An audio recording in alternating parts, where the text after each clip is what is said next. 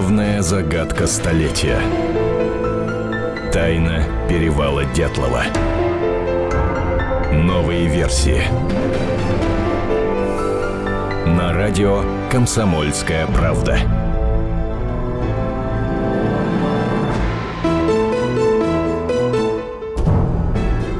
Здравствуйте. В эфире после долгого перерыва программа «Тайна перевала Дятлова». Сегодня мы поговорим с ветераном органов следствия, альпинистом Сергеем Шкрябачем, который примерно год назад сделал заключение по результатам проверки Следственного комитета Российской Федерации о трагической гибели в 1959 году группы туристов под руководством Игоря Дятлова. Итак, иными словами, мы сегодня озвучим официальную, ну, такую полуофициальную позицию Следственного комитета о причинах гибели группы Дятлова. Многие исследователи ломают головы, над тем, что же там все-таки произошло. И сегодня в нашем эфире прозвучит версия Следственного комитета. Ветерана следствия, бывшего следователя по особо важным делам Сергея Яковлевича Шкрябача. Наша справка. Сергей Яковлевич Шкрябач, государственный советник юстиции третьего класса, почетный работник прокуратуры и почетный сотрудник Следственного комитета России. До выхода в отставку по возрасту был заместителем руководителя Главного управления криминалистики СКР, то есть Следственного комитета России. Имеет 30-летний опыт расследования особо тяжких преступлений. В кругах профессионалов известен как не только отличный следователь, но и заправский лыжник-альпинист – Участвовал в более чем 20 экспедициях по горам Кавказа, Памира, Тяньшаня, Саян, Алтая, Заполярья и Камчатки. В студии главный редактор «Комсомольской правды» Владимир Сунгоркин, координатор проекта «Перевал Дятлова» Рамиль Фарзудинов и я, специальный корреспондент «Комсомольской правды» Наталья Варсегова. Владимир Николаевич, вам слово. Я тоже лыжник. Я не понимаю для себя в истории с лавиной э, нескольких вещей – в частности, какая ваша версия, почему они э, так далеко от палатки побежали? Вот э, ответьте мне, как лыжник лыжнику, почему они побежали Я... аж до самого леса, вместо того, чтобы остановиться и палатку раскапывать? Э, это же их жизнь вот здесь. Вот что тогда случилось по вашей Как правило, от лавины, от лавины бегут. Когда идет mm-hmm. движение снега, от нее бегут. Они вот. бежали вниз прямо... К лесу. Они бежали к лесу. Прямо, получается, по тому маршруту, как лавина за ними. Мы просто... Это не важно. Они бежали а. просто вот, чисто инту... интуитивно по склону. Не задумываясь. Не задумываясь, потому что, скорее всего, там был буран достаточно mm-hmm. сильный. То же самое, наверное, сделали бы и мы с вами. Для того, чтобы выжить в этот мороз, нужно создать какие-то условия. Нужно по крайней мере, э, с костер нужно создать условия, понимаете? У них карты не было. Я я этот вопрос изучал. Угу. У них было какие-то кроки, там, карты, какие-то да. лесничества. Это, кстати, разбивает полностью версию шпионскую, потому что если их послало КГБ, оно бы дало им приличную карту та карта, с которой они ходили, она... Да нет, ну это, э, вы понимаете, во-первых, это было да. первое прохождение. Вы знаете, что такое впервые типа маршрута, который неизвестен. Причем иметь, допустим, Э, не там километровку карту, а еще больше там, где ну, ничего не разберешь. Ведь их задача была пройти по руслу реки. Угу. Они все-таки лыжники, а не альпинисты, да? да? По руслу реки и дойти до от Артена и подняться на него, потом спуститься по тому же маршруту и уйти. Они пытались перевалить там сначала 31 числа. Они, к сожалению, не были готовы к таким угу. походам без э, снаряжения. И вот они не смогли пойти. Они спустились вниз. Вот этот перевал, они, который потом назвали Дятлова, они так его и не перешли, кстати говоря. Угу. Они спустились вниз назад. И вот тогда Дятлов уже принял решение обходить этот участок э, ближе к склону вот этой горе. Угу.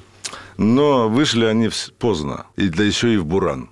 Не-не, это мы все знаем. Мы хотели... По... Нет, поэтому, на мой взгляд, в, Бур... в Буране они пошли mm. просто интуитивно вниз по склону к лесу. К лесу, чтобы... Да, но, во-первых, они не знали, у них карты нет, они не знали, что там каменная гряда. Там даже три гряды. Поэтому, естественно, их движение было очень тяжелым. Проваливаться, тем более через снег. У них mm. достаточно было у многих много легких травм таких. Mm-hmm. Скорее всего, может быть, из-за этого. Вот. Причем они, они даже еще и не дошли до леса. Они дошли до одинокого кедра или сосны, я там писал. Угу. Лес был еще дальше. Угу. Но, скорее всего, они этого не видели. И вот в этой ситуации, исходя из самых погодных условий, я, и, там и специалисты говорят, ну, больше двух часов они не потянут, понимаете? Э, они полураздетые, они просто-напросто стали замерзать. Трое из них были очень хорошо одеты, в общем. Это потом. Зачем они лазили на кедр? Ваша версия. За ветками. Ну, вот мы с вами отлично знаем, что в жизни мы не полезем ни на кой кедр за ветками, не, но... когда полно сухостоя. Ничего подобного, там ничего не а. было, он один стоял. Им надо было костер разжечь. Ничего там ничего нет вокруг. Там вот даже по фотографиям видно, ничего там нет. Им нужен костер, они полураздетые. Не, не, там что-то было, там сушняк был. Теперь смотри, а они, что было? Они, они костер зажгли, сушняк был, э, сухостой был. Они э, и елки были, они же, они же настил сделали целый из этого. Нет, это не они, это уже ну, другая, те ну, четверо пошли группа. туда, куда им не надо было да. идти. Ветки у них перегорали. Почему, если такая ветка у них уже перегорела, почему им не поддерживать костер после Э, висела ну, такая как, ветка. Как это проходило там на самом деле, я не знаю. Во-первых, э, сам по себе костер, вы, наверное, знаете, если были в таких условиях, я был неоднократно. Сам по себе костер не спасет от холода, если не создать условий. Яма. Ну, яма. Это, обычно в тайге делается на, э, надья, ставится два бревна, там это разные... Ну, там не до ноги, конечно. Это механизм яма, да. определенный. Да. Ну, нужно сначала закрыть ветер. Понимаете? Потому что толку от этого костра не будет, если они будут сидеть. Единственное, что они станут ноги в головешке только. Вот в чем фокус-то. А и закрытием было там нечего. Если там был буран, они не видели, что лес нескольких сотен метров. При всем при том, есть еще один вопрос. Мы предполагаем, благодаря вам, что там был буран и так далее, но трупы лежали на такой прямой к палатке, как будто они все палатку видели. Нет. Они же напрямую оказались, нет? Они просто шли, mm. они шли вниз по склону, mm-hmm. и примерно по тому же направлению они пытались вернуться назад. По своим следам, условно Да, говоря. причем они достаточно героически это делали. Хотя я знаю, по тому, как когда сходит лавина, там вы уже ничего не найдете. Не имея ничего в руках, они бы ее просто не выкопали, эту палатку. Почему конек палатки оказался открытым э, после а, того, как? А, а я вам объясняю. Конек же был виден, палатка была. Виден, объясняю. Вы видели, там от палатки шли следы да, выступающие. Ну, столбики, Для того, да. чтобы он появился столбик, сначала угу. нужен сантиметров 40 снега, надо его утопить. Это значит, что там было 40 сантиметров снега. В тот же момент, когда палатку накрыл э, лавиной. То есть над палаткой было еще 40 сантиметров, угу. и над столбиками. Когда сдул ветер легкую часть, угу. сдул вокруг следов, и одновременно, одновременно сдул ту часть, которая была... Вот, и конек, конек. Стал, угу. стал виден. Но угу. это было потом. Вашего коллегу, как у нас фамилия-то его коллега? Соловьев Прошкин. А, Прошкин, да. Его, например, очень сильно впечатлило то, что дело было закрыто конце мая уже, когда даже снег не сошел в тех местах. Почему так суетливо закрывали дело? Вы знаете, я вам ну, как практик, да, вот, следователь конечно. объясняю, ага. что бывает ситуация, когда прокурор, вышестоящий видит, что уже э, в этом деле ничего не найдешь. Угу. И вокруг него начинается возникать ажиотаж. Угу. И вот для того, чтобы все это прекратить, mm. и они просто его прекращают, потому что, в принципе, уже ничего добавить нечего. Но это была, конечно, ошибка. Этого делать было нельзя. Мало mm-hmm. того, они даже не собрали информацию о погодных условиях. Что там было? Они приехали э, через практически месяц на эти поисковые работы. Причем они оттуда уехали, когда начался буран и шторм начался. Mm-hmm. Вот то же самое было тогда, когда был дятел. Мало того, несколько человек получили травмы из тех, кто занимались mm-hmm. поиском, и получили травмы вот на этих каменных грядах. Прошкин считает, что вообще все дело, которое мы читаем, это очень странное дело – а, и это какая-то ну, подделка дела, а настоящее дело лежит где-то в другом месте. Вот такое, ну, вот к сожалению, вот... Прошкин может считать как угодно в этом плане. Такое вы с таким сталкивались, что было какое-нибудь спецдело? Да которое... нет, ну, человек ставит себе какую-то определенную э, версию, он считает ее самой правильной и начинает все под нее подтягивать. Под нее уже... Не надо этого делать. Я следовательно всегда учу, мне фантазеры не нужны. Если ты не можешь опираться на объективные данные, значит, ты должен эти объективные данные искать. До этого никаких выводов, никаких э, принятия решений. Сейчас мы прервемся на небольшой перерыв. С нами в студии э, ветеран следствия, бывший следователь по особо важным делам и альпинист Сергей Яковлевич Шкрябыч. Не переключайтесь, будет интересно. Тайна перевала Дятлова. На радио «Комсомольская правда».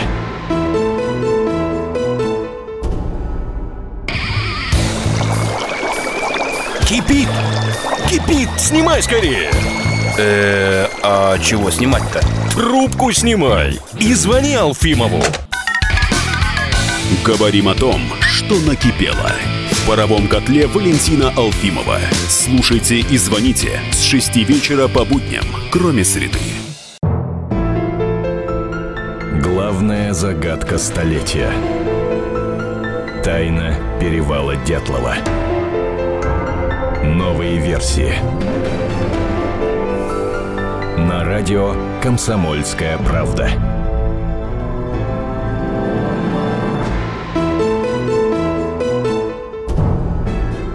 Итак, мы вновь в студии «Комсомольской правды» разговариваем о тайне перевала Дятлова. Вместе со мной, специальным корреспондентом «Комсомольской правды» Натальей Варсеговой, в студии главный редактор «Комсомольской правды» Владимир Сунгоркин и координатор проекта «Перевал Дятлова» Рамиль Фарзуддинов. И мы разговариваем с ветераном следствия, бывшим следователем по особо важным делам Сергеем Яковлевичем Шкрябычем, который около года назад сделал заключение по результатам проверки Следственного комитета Российской Федерации о трагической гибели в 1959 году на Урале группы туристов под руководством Игоря Дятлова. Иными словами, мы сейчас снова услышим такую полуофициальную версию Следственного комитета о том, что произошло тогда на Северном Урале. Все заблуждения исходят из, из чего? Что вот э, из палатка была стояла, и они ее взяли и побежали оттуда. Потому что видели фотографии палатки выкопанной. Да. Но никто не, э, многие просто не нашли смелость по- понять и выяснить, что палатку выкопали.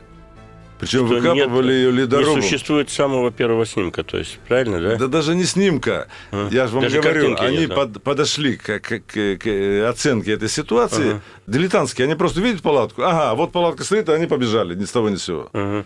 То есть есть, есть вещи, которые нужно оценивать каждый, каждую минуту. А просто брать вот палатку и от нее начинать плясать, вот это и есть дилетантство. То есть там значительную роль сыграл непрофессионализм следствия все-таки, да? Вот ну, не том, столько, что не столько следствие. Следствие это знает, что палатка была закопана. Это я говорю о тех уже э, версиях, которые возникли потом. Мгм. По взрывах, по молниях, по шарах. Мгм. Ну, шары там возникли. Ну, подождите, ну, вот есть там в деле справка, что где-то на метеостанции видели шары, да. Что они побежали, или начали паниковать, или кричать. Никто же ничего не сделал. Почему они, ребята, достаточно Ну да. опытные, Ну, почему они побежали? Что бежать, да. В протоколе шары, о смотре четко написано. Никаких данных о каких-нибудь взрывах, повреждениях, следов, которые не относились бы к этим, нету там, понимаете? Там нет ничего больше другого. То есть никаких следов там нет, ни изменения, ни изменения цвета там э, снега, ни каких-то других нету там. Вот в чем дело. Там написано в протоколе. Представьте себе, мы вот, допустим, мы с вами там находимся где-то в походе, да, и, и в палатке. И в это время э, палатка начинает э, давить, она начинает обрушиваться, а мы в это время спим, да? Что с нами будет? Она начинает, просто нас давит. Естественно, на- начинается паника. Нужно выйти. А выйти нельзя, потому что сне- уже вход закрыт снегом. Что делать надо? Надо делать, э, резать только ту э, сторону, ко- от- которая не давит, правильно? Вот надо выходить через нее.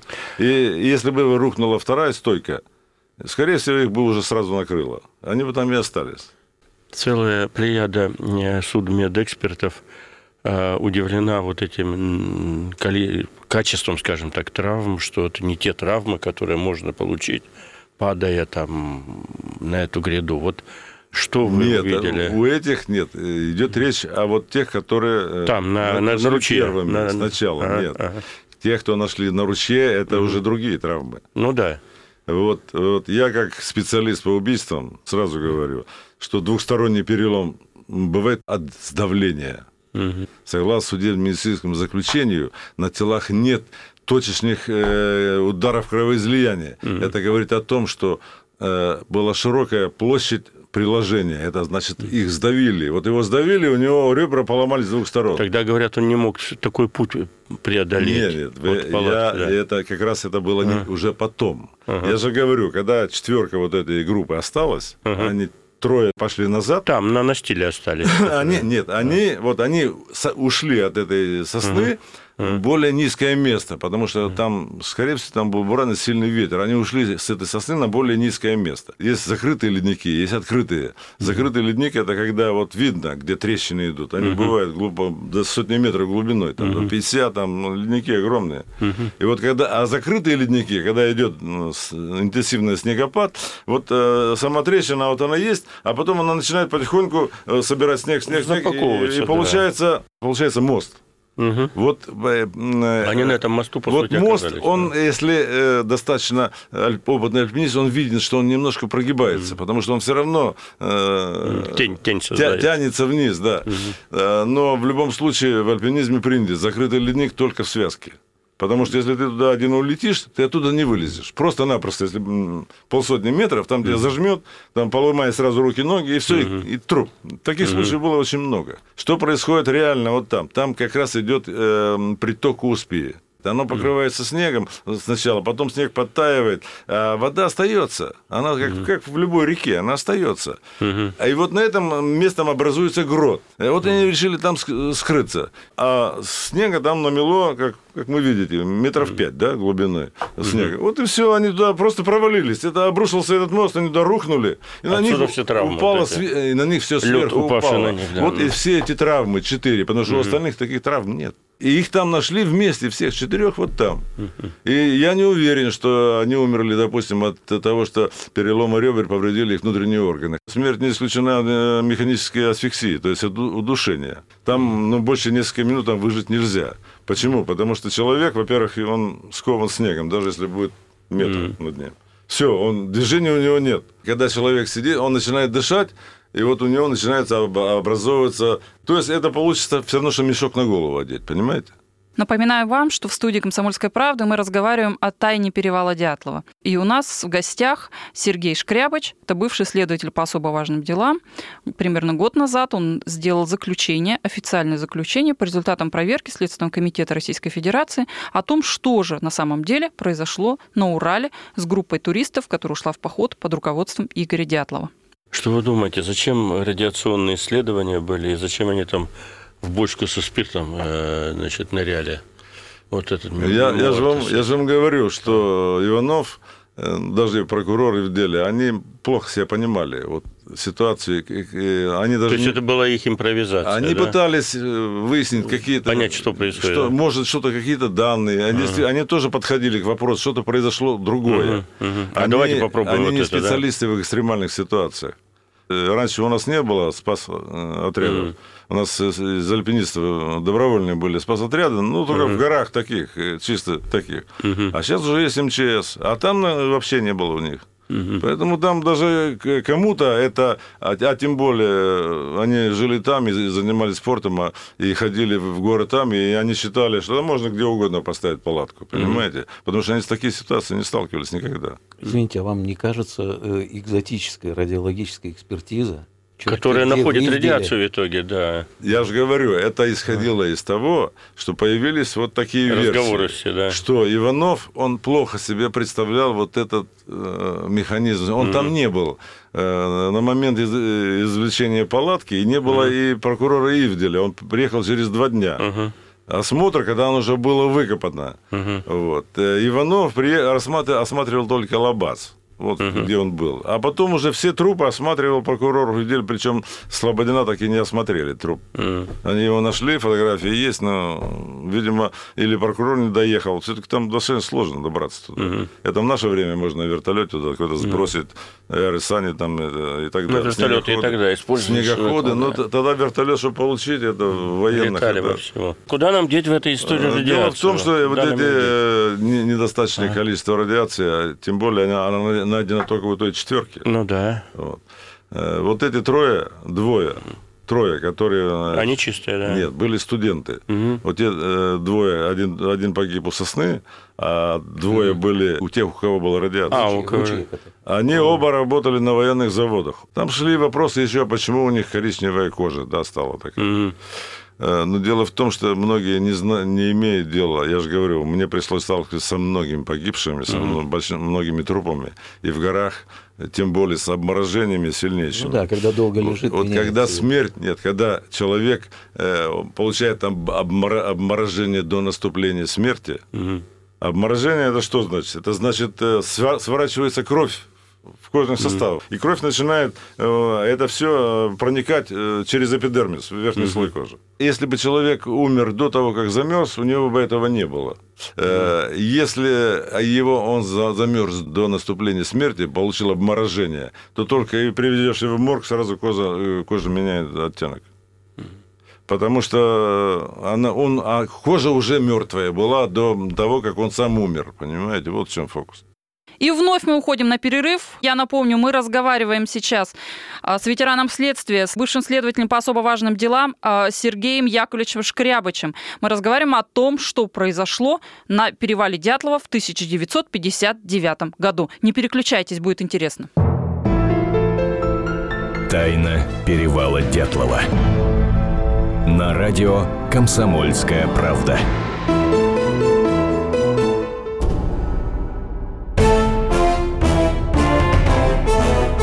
Товарищи солдаты и офицеры российской армии. Полковник Баронец разрешает обратиться. Звоните и задавайте накопившиеся вопросы. Угроза НАТО, жилье для военнослужащих и перевооружение России.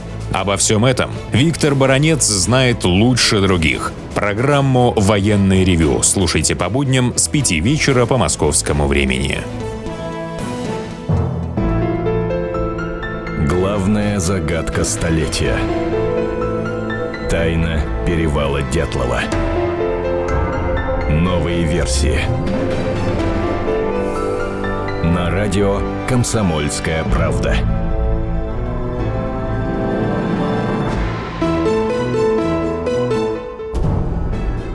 Итак, мы вновь вернулись в студию «Комсомольской правды», и мы разговариваем о тайне перевала Дятлова, о том, что же произошло в 1959 году на Урале с группой туристов, под которая пошла в поход под руководством Игоря Дятлова. Мы – это главный редактор «Комсомольской правды» Владимир Сунгоркин, координатор проекта Рамиль Форзуддинов и я, специальный корреспондент Наталья Варсегова. Почему вы считаете, что как туристы они были слабо подготовлены? Вот у меня сложилось ощущение, что они, наоборот, были очень такие психологически Нет, абсолютно... Ну, психологически можно как угодно Великолепно. Быть, как угодно а быть вот какие на признаки? момент. Ага. Насколько я знаю, я читал вот характеристики Дятлова. Ага. Он был амбициозным, достаточно ну, настойчивым ну, туристом. Да. Но он был всего один раз в зимнем этом. Остальные ни один не был в зимние походы такой категории сложности. Угу. Они, может быть, зимой вышли там на лыжах, побегали и вернулись назад. Угу. Он был у Аксельрода в, в группе, да, угу. но сам не руководил. Но там был поход менее сложный. Там он был известный, просчитанный и так угу. далее. А он э, взялся руководить походом, который достаточно сложный. Он многокилометровый, 300 километров, многодневный. Поэтому э, его уровень как студента не годился. Там этот, еще ориентирование Этот сложное, поход, перво, первое прохождение, ну, должен, uh-huh. по крайней мере, ну, мастер спорта руководить. Uh-huh. На мой взгляд. Потому что, исходя из того, что для того, чтобы руководить походом в различных условиях на такую дальность, uh-huh. нужен опыт, нужно знание. Ну, как они планировали себе пройти 4-5 перевалов и подняться на две вершины, не имея снаряжения э, для движения по льду? Каким образом они хотели это сделать, я не знаю. Они это же была классификация лыжного похода. Они, они же не в горный думаю, поход знали, пошли. Что там будет и согласно инструкции 57 года, они собрались по всем Правильно. правилам. Ну, ну по правилам у них нет. Это... Я думаю, они не знали про обледенение. Не нет, лыжный, лыжный Лыжи, поход, снег, а. лыжный поход, а. э, это лыжный поход. Но они же планировали пройти 5 перевалов и подняться на две вершины. Угу. У них по плану так было. И они да. голые, да. Это не, не я это придумал. Угу. А у них был один ледоруб, и то угу. одного, и то личный какой-то там. Mm-hmm. Веревок не было вообще, mm-hmm. кошек не было, никаких... Как они собирались? Они попытались подняться и не смогли. Mm-hmm. Раз и все. Тот перевал, который назвали перевалом Дятлова. Там есть у вас противоречие. Или перевал голый, и тогда лавина не сойдет. Или перевал засыпан, и тогда нет нету, нет не, необходимости ни в кошках, ни в чем, э, ни в веревках, ни в чем. Если перевал засыпан. Нет, если а он- если он голый, то какое там лавина может стать, если он голый? Нет, вот, это, вот эта не, это я не говорю не о перевале. Дело в том, что э, каждая Склон. вершина из них может иметь, быть голой. Она сама по себе вершина. Вот сам верхний край, вот он. Так, ага. Э, вот он край. Вот это он может быть голым, понимаете? Если тем более он в продуваемом месте. А если... э, А все остальное, оно снег. Там может лежать в это время. Снег. Поэтому на вершине, может быть, это говорит, там мо- мог и не быть обледенения. Это зависит от места, на расположения и продуваемости э, территории, места этого самого. Поэтому сам по себе вверх он обледеневший. Ну, знаете, почему такое вот сопротивление этой теории? Потому что мы, когда мы там были, ну, мы были там, конечно, верю, один раз, я один понимаю. день, никаких признаков э, снега там не было. Там было выдуто все вот до как вот этот подоконник. Вот. Это я понимаю. Но вы видели там, как, Ну, э, что бывает, даже да. трупы лежали в снегу, Да. а те под пятиметровым вообще были. Это все зависит от, от- от времени. Ну да, там погода день. меняется очень Нет, нет, быстро. внизу. Напоминаю вам, что в студии «Комсомольской правды» мы разговариваем о тайне перевала Дятлова. И у нас в гостях Сергей Шкрябыч, это бывший следователь по особо важным делам. Примерно год назад он сделал заключение, официальное заключение по результатам проверки Следственного комитета Российской Федерации о том, что же на самом деле произошло на Урале с группой туристов, которая ушла в поход под руководством Игоря Дятлова. Скажите, пожалуйста, а как давно вот вы сами лично услышали? Познакомились? Услышали, да. Я э, об этом деле знал давно, так же, как и о многих одиозных делах. Я давно говорил, э, я еще говорил зам генерального прокурора, давайте, может быть, это дело достаточно э, как непростое. Давайте... А давно это когда все-таки? Какие годы? 90 80 лет, наверное, 15 назад. А, вот так тоже, да? Я просто говорил, давайте будет э, возможность, давайте мы дело э, истребуем. Я хоть э, имею опыт в каких-то в этих вопросах. Ну, так и до этого не дошел. Года два назад говорил руководителю Главного управления криминалистики, затребуй дело, я уже был в, на- в отставке. Я почитаю, потому что здесь что-то не так. А что явилось мотивацией того, что вы вдруг достаточно глубоко в это дело внедрились и ну, пусть это не новая теория по поводу лавины, схода лавины или Но я, снежной не, доски. я, не, я не претендую на... не- Нет, нет, нет, я не про это говорю. Э, Про то, что э, вы заинтересовались таки этим делом и так довольно серьезно его разобрали. Мотивация была обращение ко мне. Мгм. Меня пригласили по указанию руководства. Э, Вот это было год назад. Год по назад, указанию руководства э, поднялся вопрос, скорее всего, комсомольская правда. Сергей Яковлевич, а вот когда дело у вас в руках оказалось, копия, то, что вам пересняли в Свердловском архиве, вас не удивило состав этого дела, что там нет многих процессуальных Я документов? делал, видел живое. Ну, то есть, да. Мгм. Ну, в общем, когда вы дело смотрели, вас не удивило, что там нет, допустим, протоколов о постановлении а, судебно-медицинской экспертизы? Она- Еще нет. А потом она пришла, там были дополнительные еще, они пришли не, не к месту, не, к- не ко времени. А иногда они не подшивали, но там, насколько я убедился, там были, они пришли там В во смысле, втором томе. бюрократия шла своим путем, и они появлялись, но уже когда дело было Ну, закрыто, э, да? Уже да.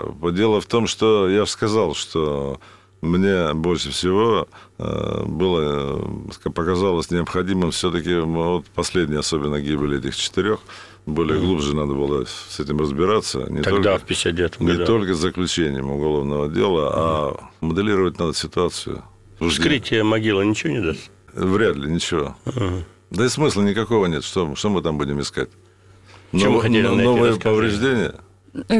Анализ хотели сделать, характер травм, переломов хотели вот это Ага. изучить. Ну и потом, потом можно провести все эти экспертизы на современном уровне. Да. Радиологическую, э, А смысл для чего? Вы понимаете, у нас... э, А мы же не, не адепты У нас э, нет. вашей теории, что это лавина. А мы думаем, Я, я говорил о чем? Что э, версия, выдвижение версии должно основываться на объективных данных. Если их нет, можно выдумать тысячу версий. Да, возможно, она когда-нибудь появится, эта версия, но только тогда, когда будут объективные данные, о которых могут к ней прийти. Поэтому, если мы начинаем э, решать о радиационной опасности, там о чем угодно, нет у нас в деле таких данных, которые бы подтверждали это. Даже то, данными является наличие радиации на в какой степени? одежде. В какой степени? Ну, в какой степени они пролежали три месяца. Да ради бога. Там э, водой смывало. Там вы в деле знаете, есть э, допрос знаете, радиолога Левашова, м, радиолога Свердловска, который говорит о том, лет? что это большие данные. Это большая радиация, Большой большой фон. Это э, мы говорим о чем? Э, Значит, у других нет, у этих есть, правильно? Да. Так или нет? Так о чем вы, что вы хотите сказать? Что, что, вот что это вам дает? Вот мы как раз хотим понять, что это дает, что это значит. Ну, понять, Если это для есть чего? в Ну, уголовном проведите деле- еще одну экспертизу радиационную, и что будет? Там, Пери- смотрите период еще. полураспада велик. Бета-излучение, гамма-излучение. Тогда оно было Я примитивное, понимаю. простое. Нет, я 59 году. А понимаю. сейчас бы все вы... Я понимаю. У нас можно основание в чем заключается? Вот вы были на месте. Вы, У нас-то 60 гипотез, у вас вы одна, у были, нас 60. радиационную пробу взяли в том месте, да? Да. И что? На перевале нет ничего. Ну, а вот, вот видите, вот мы о чем Нет, на говорим. перевале нет ничего. Но, а у них но- есть. И но должно вручения было нет, остаться, ничего, правильно? Вы предполагаете какую-то версию. Какую?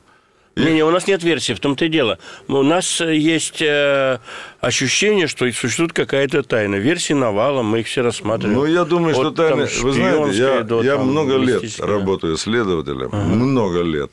30 лет. Я прошел уже столько различных э, ситуаций, уголовных дел, что э, я, я четко знаю, что все гораздо проще, чем мы думаем, и все гораздо сложнее доказать, чем показывают в кино. У них, наоборот, создается такой сложный сюжет, и очень просто доказать там, там, там, там. Я же говорю, все проще, чем нам кажется. Напоминаю вам, что в студии «Комсомольской правды» мы разговариваем о тайне перевала Дятлова. И у нас в гостях Сергей Шкрябыч, это бывший следователь по особо важным делам. Примерно год назад он сделал заключение, официальное заключение по результатам проверки Следственного комитета Российской Федерации о том, что же на самом деле произошло на Урале с группой туристов, которая ушла в поход под руководством Игоря Дятлова. В деле, в уголовном деле есть отчет московских альпинистов. Их было трое. Не Бардин, альпинисты, Шулешко это и Баскин. альпинисты, это э, Федерация туризма. И эти специалисты в своем отчете написали, что единственным непонятным моментом остается, почему они покинули палатку. То есть Пере- они совершенно не оценили здесь никакой лавины. Тогда уже, когда палатка была выкопана все. Начиная с Масленникова. Они уже Понятно, там вот весь склон. Стоит палатка, чего Палатку нашли, да. вот палатка. Стоит. Нашли палатку, вот палатка, нашли палатку. Все. Кто искал палатку, вот, Слабцов. А. Слабцов. Э, С ним был еще Жаравин, которого вообще не допросили. Там есть его интервью, я Да, читал да, его да, интервью, да. я прочитал все, что пишут в интернете по этому поводу. Они, они говорят, мы не, вообще вырубали. Ну, Хорошо, что там нашли ледоруб этот. И долбали этим ледорубом, потому что там ну, плотный снег. Причем снега еще было больше. Вы же видели, следы Да, там да. выдуло, значит, выдуло из палатки, правильно? А, кстати, она еще была вся в снегу. Даже когда выкопали, она еще не полностью была выкопана. На фотографии там еще пол палатки не выкопаны. Некоторые говорят, а палатку потом снегом занесло. Но если палатку бы занесло потом снегом, то занесло бы эти следы, и никто бы их не нашел. Но следы-то не... их наоборот сдуло, значит, Наоборот, сдуло из сдуло. палатки Их 5 сдуло, сантиметров. да. Значит, если пришли бы они тогда, когда был бы снег, они не нашли бы ни следы, ни, ни палатки. Понимаете? Вот когда поисковая работа, они не нашли бы ее просто. Всякое шаманство вокруг того, что 6 февраля начато дело, вы помните, это тоже... Это всего на 26-го. бюрократическая описка или что? Не, ну там есть дело начато 6 И потом допрос, если Не, от 6 это февраля. иногда следователи бывает ошибаются. Они- это списываем Бывает на- ошибаются. У меня была ситуация, когда я м, организатора наемного убийства сам допрашивал, было воскресенье, на некому было. И я его субботой, протокол один, второй субботы пишу.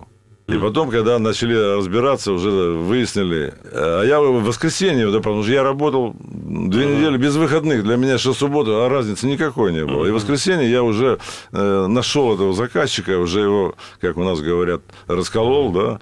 Он дал показания, я сам его поставил видеокамеру, записывал, потому что больше некому было. Я был следователь по важным делам. Я записывал его показания, он давал показания. И тут вдруг, опа, вот такая ситуация. Мы вновь вынуждены прерваться. Вместе с нами в студии Сергей Яковлевич Шкрябыч, бывший следователь по особо важным делам, и мы разговариваем о тайне перевала Дятлова. Тайна перевала Дятлова. На радио «Комсомольская правда». Каждую субботу с 16 до 17 часов на радиостанции «Комсомольская правда» я, Леонид Альшанский, почетный адвокат России, веду передачу «Народный адвокат» и отвечаю на ваши вопросы по проблемам административного права, ГАИ, таможенник, пограничник, гражданского права, дачной амнистии, земельных отношений, обманы страховых компаний. Обо всем этом вы услышите в наших передачах каждую субботу с 16 до 17 часов. Главная загадка столетия. Тайна перевала Дятлова. Новые версии. На радио «Комсомольская правда».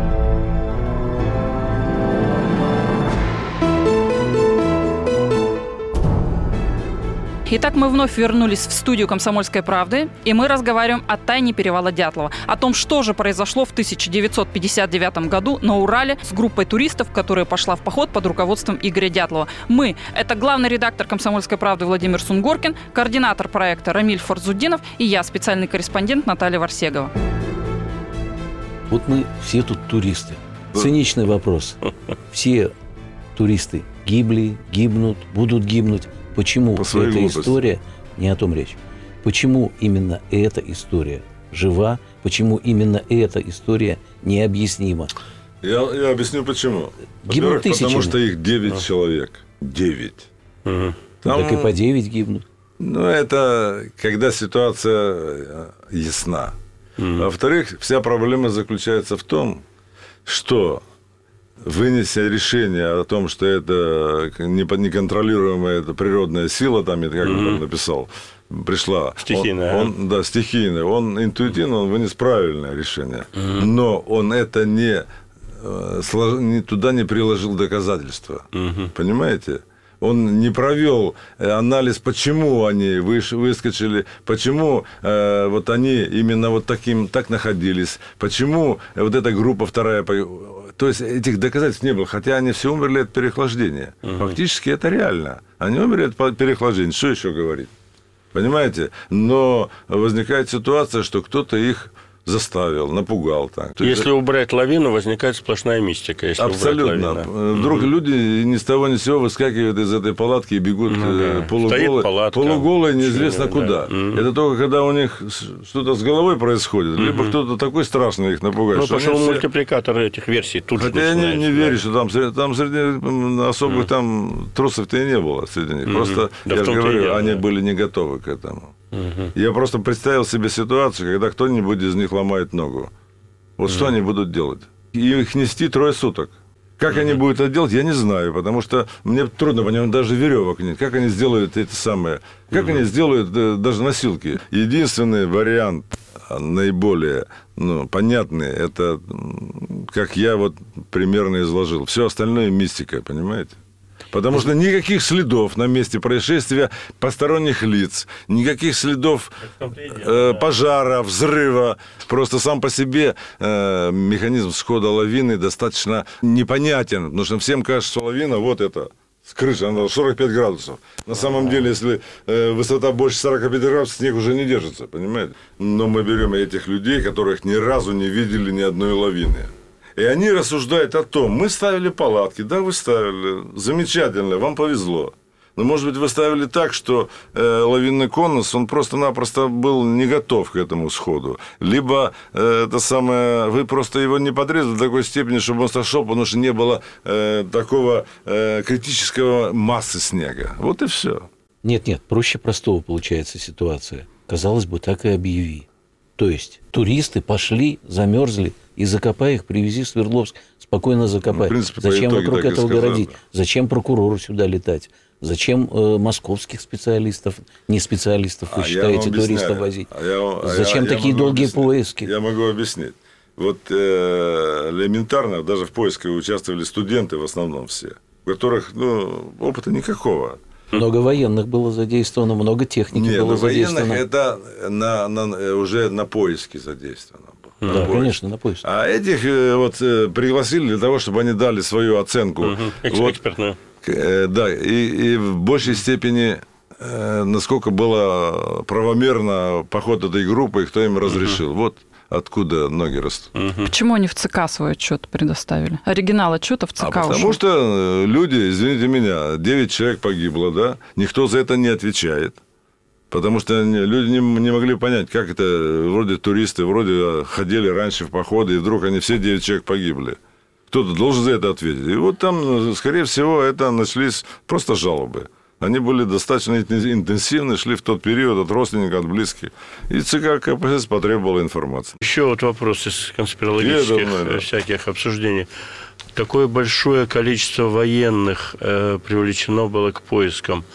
Э, считается, так сказать, что тоже это необычный фактор, что столько много народу вертолеты, люди. Ну, есть версия типа военные понимали, что типа они тут в чем-то виноваты, и они поэтому... Не, не, это привлекли, потому что а кто да. еще соберет столько людей? А кто еще, этого? да, да. Где еще здесь столько людей? Только построить военных, построить и погнать. Хорошо. Потому что ага. они не, не, не знали, где конкретно находятся даже эти трупы. Они могли быть где угодно, правильно? Поэтому они весь склон, они, а там угу. склон огромный, там много народу. Иначе угу. трое, они бы этот склон прочесали еще полгода, понимаете? Сколько вот на, я был на Эльбрусе дважды, да, вот оттуда столько возили людей, которые просто замерзали там, плохо одетые. Началась непогода, просто непогода. И все, они из палатки уже пытаются уйти, а уйти не знают куда, они начинают это тоже, вот это э, аналогично. Э, для того, чтобы э, возобновить расследование, нужны основания. У нас их нет. Мы благодарим Сергея Яковлевича за очень интересную беседу. О сходе снежной лавины уже идут разговоры многие годы, но, как мне кажется, ставить точку в этой истории рановато. Предлагаю сейчас выслушать мнение нашего обозревателя Николая Варсегова, который тоже очень долгое время занимается этой историей, о том, какие нестыковки все же есть в снежно-лавинной версии. Уверен, что далеко не все читатели согласятся с выводами уважаемого ветерана-следователя Сергея Шкрябыча. Есть у меня сомнения. Допустим, на заднюю часть палатки сошла так называемая снежная доска. На известном фото палатки и впрямь задняя часть обрушена, хотя и ничуть не сдвинута по ходу предполагаемой лавинки. Но передняя эта часть целая, и это говорит о незначительном сходе снега, если он был, конечно.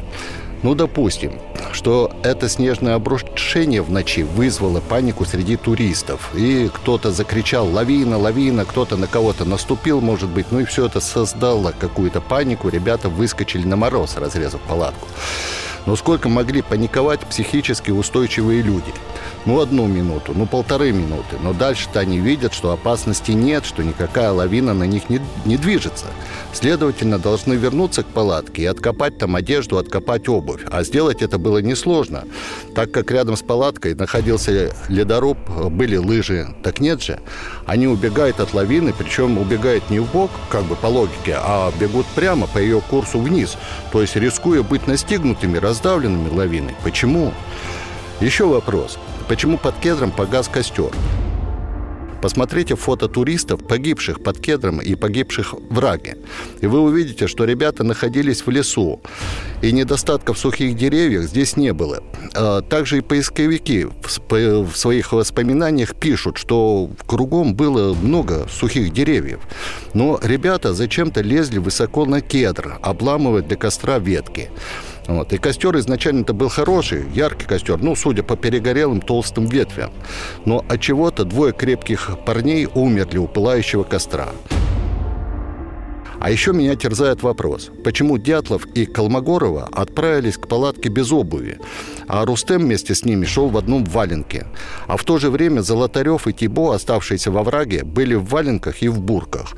Ну, даже если представить, что эти люди были ранены, но все равно следовало бы позаимствовать их обувь для похода к палатке, а ноги раненым временно замотать там какими-то тряпками. Э, всякие там тряпки, одежда у них для этого были. А, я вот на себе ставил опыты зимой в деревне, в носках по снегу. Ну, э, ну это просто безумство, я вам скажу, это невозможно. А вот жена Наташа зимой также на перевале смогла пробежать в трех парах носков, ну, только метров 50, и все, тут она и села. Почему вместо девушки Зины не пошел к палатке кто-то из парней из крепких? Очень много вопросов, не поддающихся логике, вопросов, на которые не может ответить четко пока что ни одно следствие. А потому и мы не готовы поставить точку на всем этом деле. Мы завершаем нашу программу «Тайна перевала Дятлова», но не завершаем свое расследование. Мы обязательно его продолжим, потому что есть о чем говорить в этой теме. Есть очень много пока не поддающихся никакой логике вопросов. Я думаю, что мы еще долгое время будем работать в архивах, мы будем стараться добывать какие-то документы, которые смогут приоткрыть нам завесу тайны. А также я напомню, что 29 января на телеканале «Россия-1» прошла премьера фильма «Перевал Дятлова. Конец истории. Знак вопроса». Фильм прошел прошел с очень хорошим рейтингом и да, получился достаточно интересный. Если вам вдруг не удалось его посмотреть, то вы можете купить диск с этим фильмом в интернет-магазине на сайте Комсомольской правды kp.ru либо в наших магазинах в Москве. Четыре адреса есть, где эти магазины находятся, тоже можно посмотреть на сайте «Комсомольской правды». И, кроме того, можно купить, если вы слушаете переда- нашу передачу не в Москве, а где-то в регионах, то можно обратиться в представительство «Комсомольской правды» в этом регионе, и у них тоже обязательно будет в продаже находиться этот диск. Всем спасибо. С вами была Наталья Варсегова. Тайна перевала Дятлова. На радио «Комсомольская правда». И сошлись они в чистом поле, и начали они биться. Каждый за свою правду. И не было в той битве ни правых, ни виноватых. Звон стали.